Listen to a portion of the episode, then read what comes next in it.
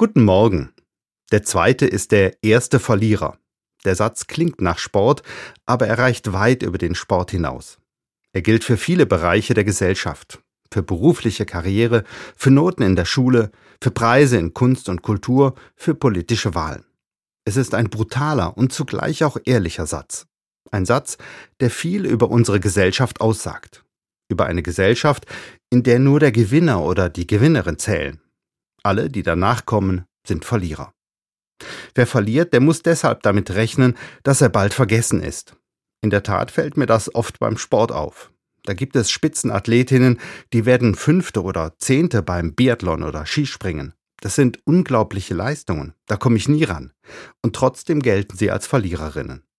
Klar, gewinnen ist super, der Erste sein. Das schenkt mir das Gefühl, ich bin was wert, hab richtig was erreicht.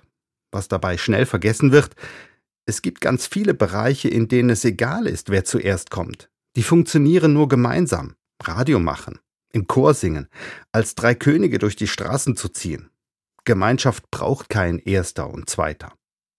Und auch das ist wichtig. Mit anderen gemeinsam was zu schaffen, das macht Spaß, macht glücklich. Im Sommer haben wir mit der Familie ein bisschen renoviert, haben zusammen geschuftet und waren stolz auf das, was wir erreicht hatten. Erster oder letzter war da völlig uninteressant. Und das gilt auch für einen selbst. Ich kann auch wachsen und reifen jenseits von Sieg und Konkurrenzkampf. Ich habe vor ein paar Jahren mit dem Joggen angefangen und bin dann meinen ersten Halbmarathon gelaufen und habe ihn geschafft. Da war mir ziemlich egal, als wie viel da ich ins Ziel kam.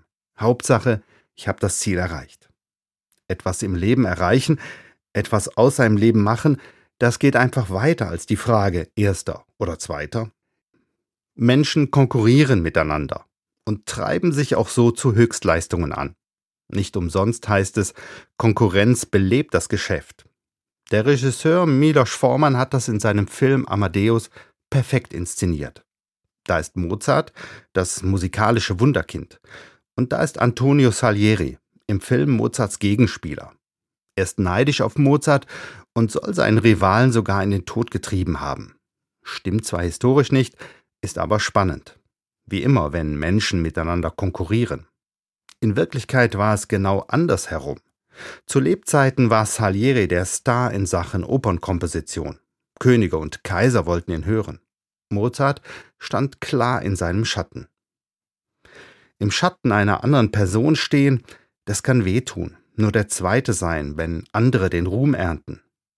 Aber auch das ist eine Kunst, sich selbst einzuschätzen, zu wissen, was ich kann und was nicht. Und wenn es richtig ist, einem anderen den Vortritt zu lassen, der was besser weiß, kann, macht als ich selbst. Davon erzählt auch die Bibel. Da ist Johannes der Täufer, ein berühmter Einsiedler, tauft die Menschen, ruft sie zur Umkehr. Ein Star. Aber als Jesus zu ihm kommt, sich taufen lassen will, da macht Johannes deutlich, das ist der Mann, auf den es ankommt.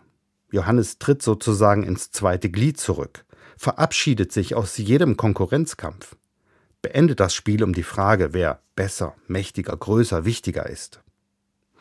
Eine starke, eine selbstbewusste Geste. Johannes ist dadurch für mich ein Gewinner, weil er erkennt, was wichtig ist weil er den Mut hat, mit sich selbst realistisch umzugehen, ganz egal, was andere auch erwarten oder sich vorstellen.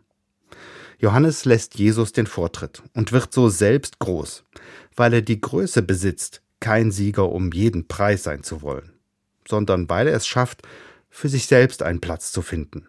Ein Platz, der ihm gut tut und der für ihn richtig ist.